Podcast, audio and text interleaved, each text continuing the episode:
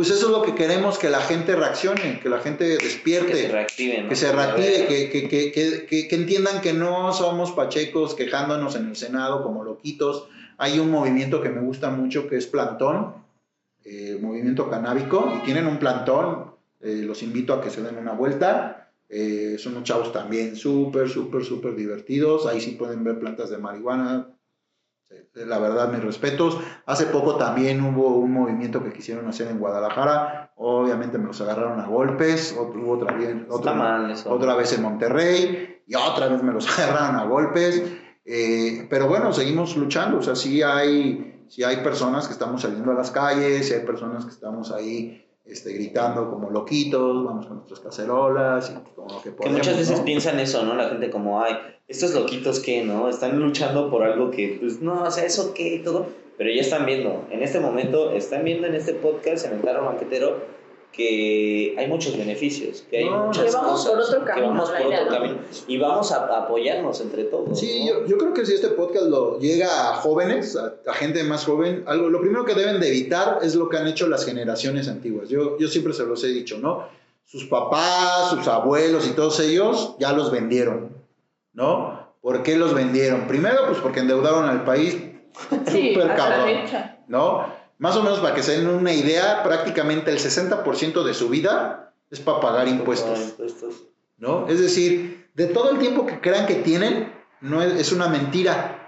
¿No? 60% de su tiempo se van a dedicar a pagar impuestos. O sea, imagínense. Esclavizados por. El 60% de su vida en este sistema actual, hagan lo que hagan, ya lo, lo tienen perdido. Entonces, ¿qué es lo que tienen que hacer para cambiar eso? Pues obviamente tenemos, tienen que producir muchísimo más para cambiar, para cambiar esa, esa, situación, esa situación. Entonces, eh, no hay otra forma, o sea, produciendo lo mismo no va a alcanzar. O sea, quejándose, sí, probablemente quejándose, lo único que va a pasar es que todavía van, no solamente van a trabajar el 60, sino se va a colapsar y vamos a entrar en otra crisis. Entonces, ¿qué es lo que necesitan hacer? Necesitan trabajar mucho más, pero aparte de trabajar, necesitan salir a las calles a quejarse. Sí tienen que salir a las calles, sí tienen que protestar. Las mujeres tienen que ponerse todavía tres veces más locas, ¿no? Yo las apoyo, aquí Felipe y todos los hombres tenemos que defender los derechos de las mujeres. Se debe de acabar esa violencia que existe, ¿no? Yo sé que eres chiquito y que sabes ver que no todas las cosas se pueden creer. Si te ofrecen drogas, te van. Algo bien importante, mucha gente no entiende el problema de la violencia de la mujer. Y muchas veces dices, ay, es que los drogadictos, no, no tiene nada que ver con la drogadicción, con la violencia con la mujer, señores, al contrario, ¿no? Yo creo que eh, estaba leyendo que del 100% de mujeres que matan, el 37% de los feminicidios hay asfixia. Wow. O sea, discúlpeme, pero significa que hay, hay, o sea, no es una muerte normal. Sí, ya es. Ya hay un tema de crueldad, hay un tema de género, hay un tema. Enfermedad. Ya hay una enfermedad, hay una descomposición. Entonces, tenemos que salir a las calles. Entonces, cada vez que vean que salimos nosotros a pelear por derechos como este, no solamente estamos saliendo por la cannabis, estamos también saliendo a pelear por los derechos de las mujeres en igualdad, ¿no? En equidad, ¿no? Entonces, o sea, pelear para, para cambiar nuestro país, ¿no? Es la única forma que vamos a encontrar para hacerlo. los movimientos de 420 son para mejorar nuestro entorno, ¿no? Eh, vamos a producir más dinero, vamos a producir conocimiento, vamos a producir investigación, vamos a producir empleos, tecnologías verdes. Pues no sé qué esperan, no sé qué, más, quieren. ¿qué, están esperando si están viendo que hay tantos beneficios? Una mina de oro. Una mina del oro verde. Ser el oro verde. Es el oro verde. Es el oro verde. Así tal cual. 23 mil millones de dólares se estima que es este negocio. No sé ni cuánto es eso. Y aparte no es como confundir el ¿no? Sí, eso. No es nada lucrativo. No es nada. Por más reglas que le metan algo que no entienden también nuestros gobernantes, es que el mundo ya es digital. Existe el blockchain, existen los agrocoins, existe mucho tema. Han querido limitarlo, pero no, ya no, tecnológicamente no lo pueden limitar. ¿no? Tú puedes comprar criptomonedas a través de un software de 40 dólares y puedes abrir tu cuenta en cualquier lado virtual de, la- de este planeta y cambiar dólares en cualquier lado. ¿Y qué creen? Con 40 dólares puedes tener un millón de dólares y comprar cualquier producto que quieras. Así es. Sin limitantes, por más leyes que quieran poner, ya no hay límites, ¿no? O sea, Justo. todos, tú puedes tener una cuenta, una cartera con bitcoins, tú puedes tener una cartera con bitcoins, yo puedo tener una cartera con bitcoins, tú puedes tener una cartera con bitcoins, y no es ilegal. Oye, que no puedo gastar mis pesos, por supuesto que puedes gastar tus pesos, ¿no? Te cuesta 40 dólares tenerlo, ¿no? Entonces, Ahí lo tienes. Se ahí lo puede, se tienes, puede ¿no? hacer. Entonces, ¿para qué le meten tanta regulación si de todos modos ya la tecnología ya le dio vuelta al asunto, ¿no? Mejor, mejor preocúpense por dejar el mercado libre, porque avance, porque madure, y ahora sí ya pone impuestos, ya, ya que esté madurito, ya que vean que esto está jalando, que ya hay gente que está metido, pues diviértanse, ¿no? ¿Qué, ¿Qué nos ibas a contar? No, que somos una plataforma abierta y, y al final eh, tanto los estudios jurídicos que su servidor eh, va a hacer son para ustedes. Desde vamos a sacar formato de amparo canábico, van a estar a su disposición y Bien, esos formatos bien. para que los puedan deja- eh, bajar. También eh, formatos para eh, defensa legal, algunos eh, muy muy concretos, se los vamos a dejar a disposición, porque como lo decía Abraham, ya la digitalización no- nos llegó y lo- el mundo digital ya es otro. Y en el mundo digital no existen las fronteras. Entonces, estamos para apoyarnos entre nosotros. Y aquí, desde nuestra trinchera, ya estaremos creando el nuevo derecho canábico y el nuevo derecho canábico y las tecnologías de la información. Entonces, estamos para ustedes. Estás ¿Qué súper Estoy muy emocionado. Ya me, ya me emocioné bastante. Quien quiera poner su club canábico igual puede acercarse con nosotros. Ajá. Estamos trabajando en licencias para clubs canábicos. Bien. Algo bien padre es eso también, ¿no? O sea, pues imagínense tener, eh, no vayan a fumar en la calle, no, no se va a permitir, está bien, ¿no? O sea, no, pues, vamos ganando derechos poquito a poquito. No nos los quiten. No. Van a designar pequeñas áreas, ¿no? A lo que entiendo. Mira, todavía no sabemos lo que va a suceder, ¿no? Eh, Pero eh, sería lo ideal. Yo creo que esto, esto tiene que ser un proceso poco a poco. O sea, sabemos que muchas veces queremos todo de un fregadazo, pero también creo que Un paso a hay paso, que ¿no? paso a paso, ¿no? O sea, no- nosotros sí creemos que debe de ver pasito a pasito, ¿no? O sea, eh, el, el proyecto original se llamaba eh, 20, si no mal recuerdo, 2040 o 2030, que era un proceso de despenalización de 10 años y, y de, y de diferentes etapas, ¿no? Para que esto fuera avanzando. Y estaba bien. Lo que pasa es que realmente no han hecho un- una clarificación o la comunicación no ha sido muy claro de cómo va a ser. Porque algo que también no queremos es que eh, estamos, están hablando de registros de personas, ¿no? Así es, y los datos personales, el derecho de los datos personales esta- lo imposibilita. Y eso es, Ujú. te volvemos al tema de las tonterías de legislación. O sea, aquí tío, estamos tomando una cerveza y pues no porque vayas a tomar una cerveza a la tienda, ¿no? Te van a prohibir y te, te, te piden tu, tu credencial, ¿no? Entonces, pues como por qué te van a, o por comprar unos cigarros, digo, van a ver que seas mayor de edad y listo, ¿no? Sí, Sí. claro. No, no tienen por qué pedirte quién eres, cuándo eres, si consumes, si no consumes. O sea, volvemos al, al tema, tenemos derechos como personas, tenemos, eh, eh, el gobierno tiene obligaciones de respetar esos derechos, ¿no? Entonces, son, esos, esos- son esas peleas que seguimos, seguimos y seguimos y seguimos, ¿no? como humanos, no como que nos vean como humanos, o sea, no somos un producto, no, no, no, o sea, realmente tenemos que pelear, ¿no? Y ahí les digo, hay muchas cosas divertidas en la cannabis, ¿no? Comida, productos, telas, este, experiencias, imagínense eh, lo que les platicaba de Xochimilco, pues va a haber experiencias, Sí. o- hoteles Sí. canábicos, eh, eh, por ejemplo, para los agricultores, estábamos leyendo que se van a permitir hasta una hectárea, ¿no? Entonces, pero van a permitir que te juntes, no sé, 20 hectáreas, ¿no? Oye, 20 hectáreas es algo muy interesante para producir, ¿no? Sí, bastante. Entonces, 20 hectáreas de una buena producción, de algo bien cuidado, pues sí vas a poder producir una cantidad interesante de, de- de material y de muy buena calidad, ¿no? Competitiva, ¿no? Este, tenemos que cuidar que no nos empiecen a mandar semillas de Estados Unidos, semillas de Sí. Israel, semillas de todo mundo, porque la gente se va a ir con la finta de que no, es que yo quiero traerme la semilla de la, la Kush, no ¿no? sé qué, y la, y la- ah, y la Dream, y, y otra vez empezamos de Retrocediendo. malinchismo, Ujú. cuando la verdad, la verdad, la verdad, ¿qué creen? Que vienen, se roban nuestras semillas, les ponen los nombres de ellos, las patentan allá No las y nos las regresan al doble de precio. Sí, Bueno, al doble. Para que se den una idea, unas tres semillas valen 45 dólares. Tres. Wow. Tres semillas. ¿No? Entonces, y son tres semillas que normalmente vinieron aquí de manera ilegal, se las metieron y se las llevaron. Y le voy a poner otro Le, le- le- la combinaron con alguna otra variedad ahí medio chafa que tenían por allá, ¿no? Y ahora ya resulta que es, la, que es la mejor variedad. Lo que yo les explicaba, ah, bueno, eso es bien importante. Yo creo que muchos que fuman saben, pero los que no fuman, hay en, en, en particular hay, no sé, más de 7000 especies de cannabis. Y hay tres variedades muy conocidas que es la sativa, la índica y la rudalis.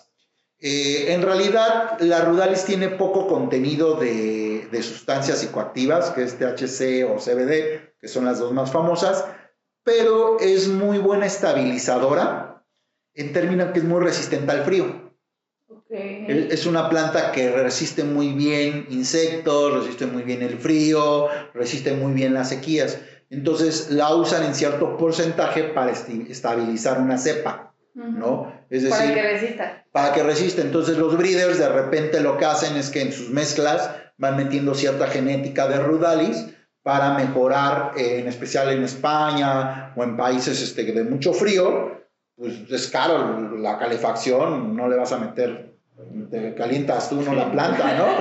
Entonces, este, no les conviene, les conviene que de repente la, la cannabis, eh, la cannabis debe estar alrededor de los 22 grados centígrados para que crezca bien. ¿no? Entonces, si baja mucho de temperatura, pues ya no resisten.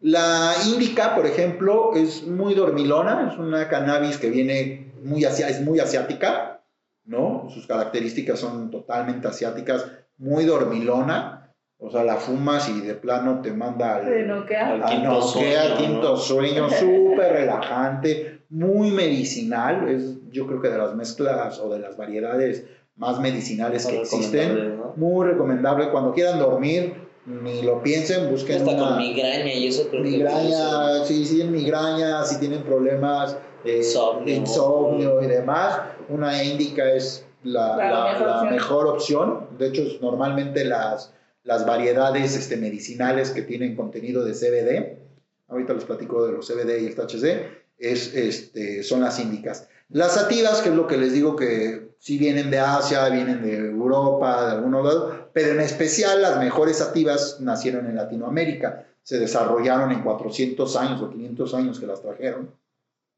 Tuvieron un desarrollo impresionante aquí, cambió la genética y son unos matononones de metros, ¿no? Entonces son, son muy apreciadas por los breeders porque tienen la virtud de grandes producciones y, poten- y son muy potentes, ¿no? Eh, potentes me refiero a que contienen mucha cantidad de THC. Entonces, eh, eh, nosotros hablamos de un colocón o, o cómo te pone, Ujú. que es eh, fumas y ¡pum! te pone, o sea, te, te- de Te repente pega. te pega y te da un sentón y estás de... Ya cinco minutos después reaccionas y te pones a ir ahí como baboso, ¿no? Entonces así... ¿no? Entonces eso es por la cantidad de THC que llega a tener una, una variedad. Entonces lo que hacen los breeders es que van mezclando, van mezclando, van mezclando, van mezclando hasta lograr ciertas variedades, ¿no?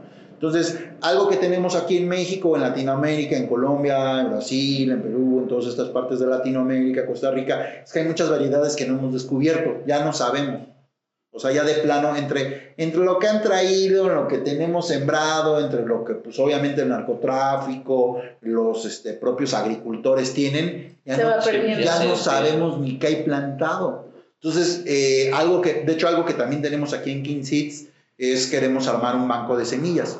¿Para qué? Ah. Para preservar eh, genéticamente lo que tenemos y que hoy el gobierno, a- entendemos que van a crear el Instituto de la Cannabis, pero no sabemos que este instituto si va a crear un banco de semillas eh, y de genética, porque pues estamos hablando de bastantes milloncitos. Sí, sí. ¿no? Eh, y eso es bien importante porque estos bancos de semilla exactamente van a proteger eh, estas variedades, ¿no? Si nosotros permitimos que empiecen a llegar y a llegar, a llegar, nos va a pasar lo mismo que con el maíz, ¿no? El maíz, este, hace poco creo que se estaban robando variedades de Oaxaca y de Chiapas, eh, la agarraron a unos chavos de un instituto, no voy a mencionar el nombre, pero Pero eso no se. Ah. Ya lo vieron. pero, pero no eran de estampa. Y se estaban robando nuestro maíz. ¿Para qué? Pues no. Para robarse el ADN, patentarlo y regresarnos un maíz. Háganme el favor. ¿Y qué, y qué creen que aquí no podemos estudiar?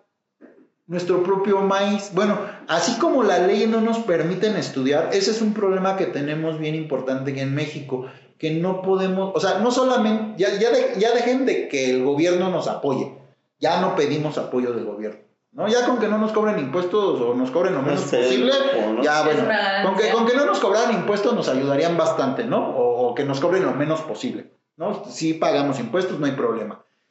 Ya no pedimos que nos apoyen, ya no queremos apoyo, ya desaparecieron, no, no, no hay problema.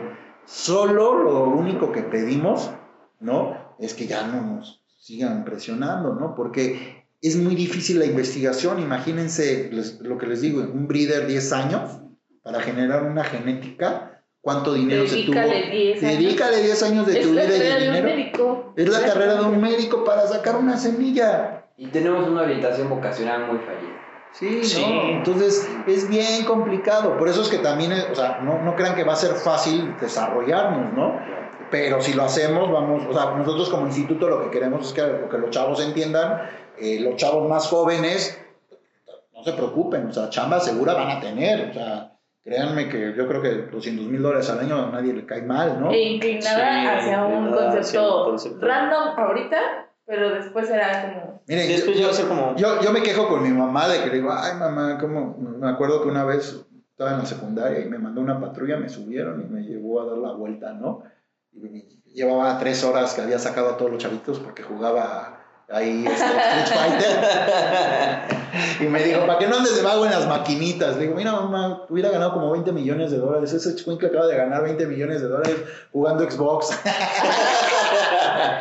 Sí, No, sí. yo no, yo- la verdad es que yo creo que hoy estudiar contabilidad, estudiar algunas carreras, Algunas. Ahorita el derecho canábico, abogados, Como- en otras áreas del derecho. como derecho y algunas otras áreas, no, no lo habíamos visto, pero hoy la verdad que jugar videojuegos, ¿no?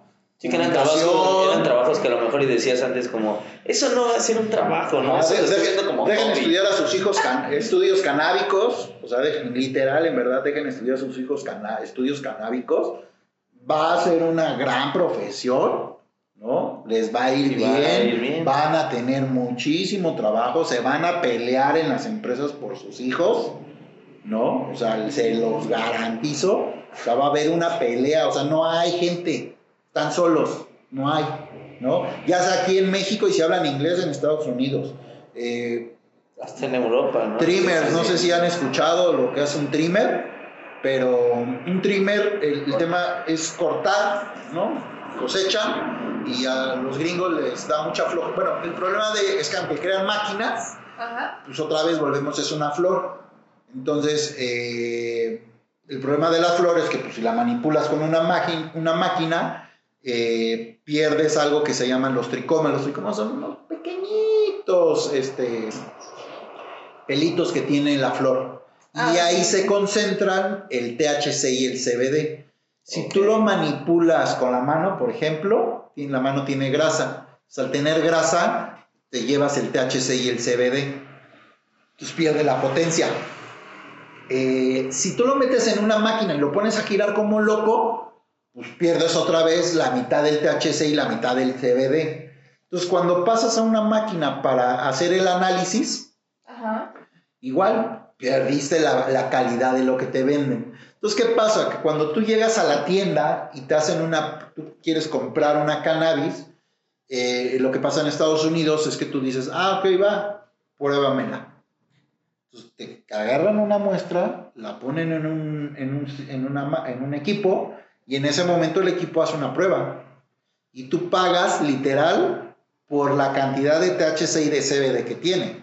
Sí, porque te dan, se puede decir que peludita, ¿no? De- no, de- tiene todo. de- tiene todo, pero aparte en esos momentos te están dando una prueba en video del nivel del del- THC y del CBD. Es decir, te están vendiendo un producto que tiene 18% de THC. Si, y ese producto vale 200 dólares, 400 dólares, hasta 800 dólares. Wow. ¿no? Si tú agarras una cannabis que no pasó por ese proceso, pues te va a tener un 12% de THC, Sí, una cantidad muy. mucho muy más baja. Claro, entonces obviamente la potencia que tiene pues, se pierde.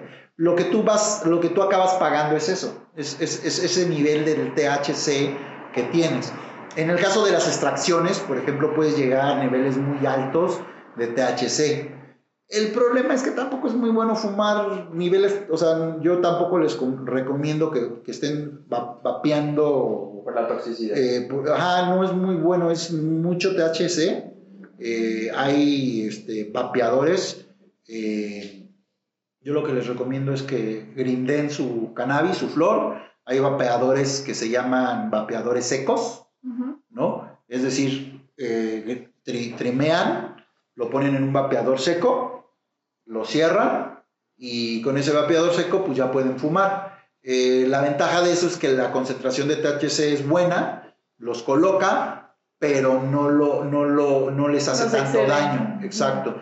Eh, los, lo que viene en cartucho, tengan mucho cuidado porque esas extracciones hay diferentes tipos de extracciones. Hay una que se llama eh, BPO, BPO o BTO, no me acuerdo, que es extracción con butano. Es muy peligrosa. Normalmente la hacen en lugares ilegales. Y por eso vuelan los Y luego, luego se queman, si no lo hacen bien, luego se andan incendiando ellos solitos. Y, este, y es muy peligroso porque como es, ga- como es gas butano, pues, Sí, pues, no, es como muy recomendable meterte butano en los pulmones. ¿No? O sea, no, no, no está muy indicado, ¿no? Entonces, no lo, eh, eviten los extractos con butano. Hay otra extracción que es una extracción con CO2. Aquí en México va a ser muy difícil que consigan un cartucho de esos. Y los cartuchos que les vendan, mm, la verdad es que seguramente van a ser ilegales. Tienen que hacer, o sea, si consiguen un cartucho que es alguien de confianza, que sepan que sí se lo trajeron de Estados Unidos y que el cartucho específicamente traiga bastantes sellos Ok. y que diga que se, se fue una extracción de CO2. Las extracciones de CO2 son unos equipos bastante caros. Hay veces llegan a costar, el más baratito cuesta 23 mil dólares. Y un equipo de, de buen nivel y de buena calidad anda alrededor del medio millón de dólares. Pero esos equipos sí logran producir una alta calidad de extracción. Eh, ya metido en un vaporizador, eh, sí puede generar eh, un, buen, un- un- buen producto, pero también no es muy recomendable que estén vapeándose todo el tiempo con eso, porque igual es demasiado potente. ¿no? Ok. Eh, también yo no les recomiendo que estén fumando todo el tiempo porque le quitan lo bonito a la cannabis. Y todo el tiempo estás fume y fume y fume, el cerebro se acostumbra. Es ahí donde entra el Sí, ya no te pega. Ya no me pega, ¿no? Entonces estás con un porro y estás con otro porro y en lugar de que te ayude, pues te dejas, o sea, o sea te le, le quitas lo rico, ¿no? Mm, el o sea, gusto. el la- ajá, o sea, sí estás puesto, pero aparte que acabas gastando más varo, ya, te, ya no te La sabe, sensación. ya la sensación. Entonces, por eso yo, yo siempre les digo, sala dos veces a la semana, una vez a la semana, pues para que estés a gusto, ¿no? Ya cada quien son usos y costumbres. Yo ya porque tengo fumando un ratito, ya prefiero pues aguantármela y a veces la dejo dos, tres semanas, la vuelvo a retomar, ¿no? O sea, esa es otra ventaja, la cannabis no es adictiva. Mucha gente piensa que es adictiva y eh, no es cierto. Eh, Es cierto. otro- Es otro el panorama en el que uno lo. Ese, ese es, vea, ese ¿no? es otro mito, sí. Hay veces te dicen, no, es que la cannabis, no, es cierto. O sea, puedes dejar la cannabis y no pasa nada, puedes hacer tu vida diaria sin ningún problema. Sí, No no, vas a ¿cómo- tener cómo están por ¿no? dentro? Ese es el tema. Lo que los hace llegarse y creer que es lo adictivo. La, la cannabis no es adictiva, el que es adictivo eres tú. Sí, de hecho, tú juegas con tu mente como quieras, ¿no? O sea, tú, si tú dices, voy a ser adicto a esto, pues es como el ejercicio, ¿no? Quiero ser adicto al ejercicio. Pues eres adicto al ejercicio. Así es, sí. Entonces, la verdad es que le digo, es, es una planta. ¿Verdad? Al final. Al del día es Y una muy planta, noble, ¿no? es muy noble, tiene muchos beneficios. Yo sé que eres chiquito y que sabes ver que no todas las cosas se pueden creer. Si te ofrecen mota, te van a decir que se siente bien padre y que te vas a reír. Sí, cierto. Pues la neta, sí, cierto. Y bueno amigos, esperamos hayan disfrutado de esta segunda parte y última de este especial de cannabis que fue súper informativo, súper recreativo diría yo para que rompan algunos mitos y realidades. Y pues a ustedes chicos les deseamos muchísimo éxito en estos proyectos que se vienen para el 2021. Esperemos a todos nos vaya mejor en este año. Y como dice Abraham, pues sigamos vivos, ¿no? Pues muchas gracias aquí desde King Seeds y pues feliz 2021 again. Feliz 2021 nos tiene que ir mucho mejor. Y emprendiendo, empezamos el año. Súper bien, ¿no? Entonces, pues qué bonita segunda parte. Qué bonita Eso. segunda parte. Entonces, pues nos vemos hasta la próxima bandita tarrera. Y buenos humos. Y buenos humos. Bye. Hasta luego.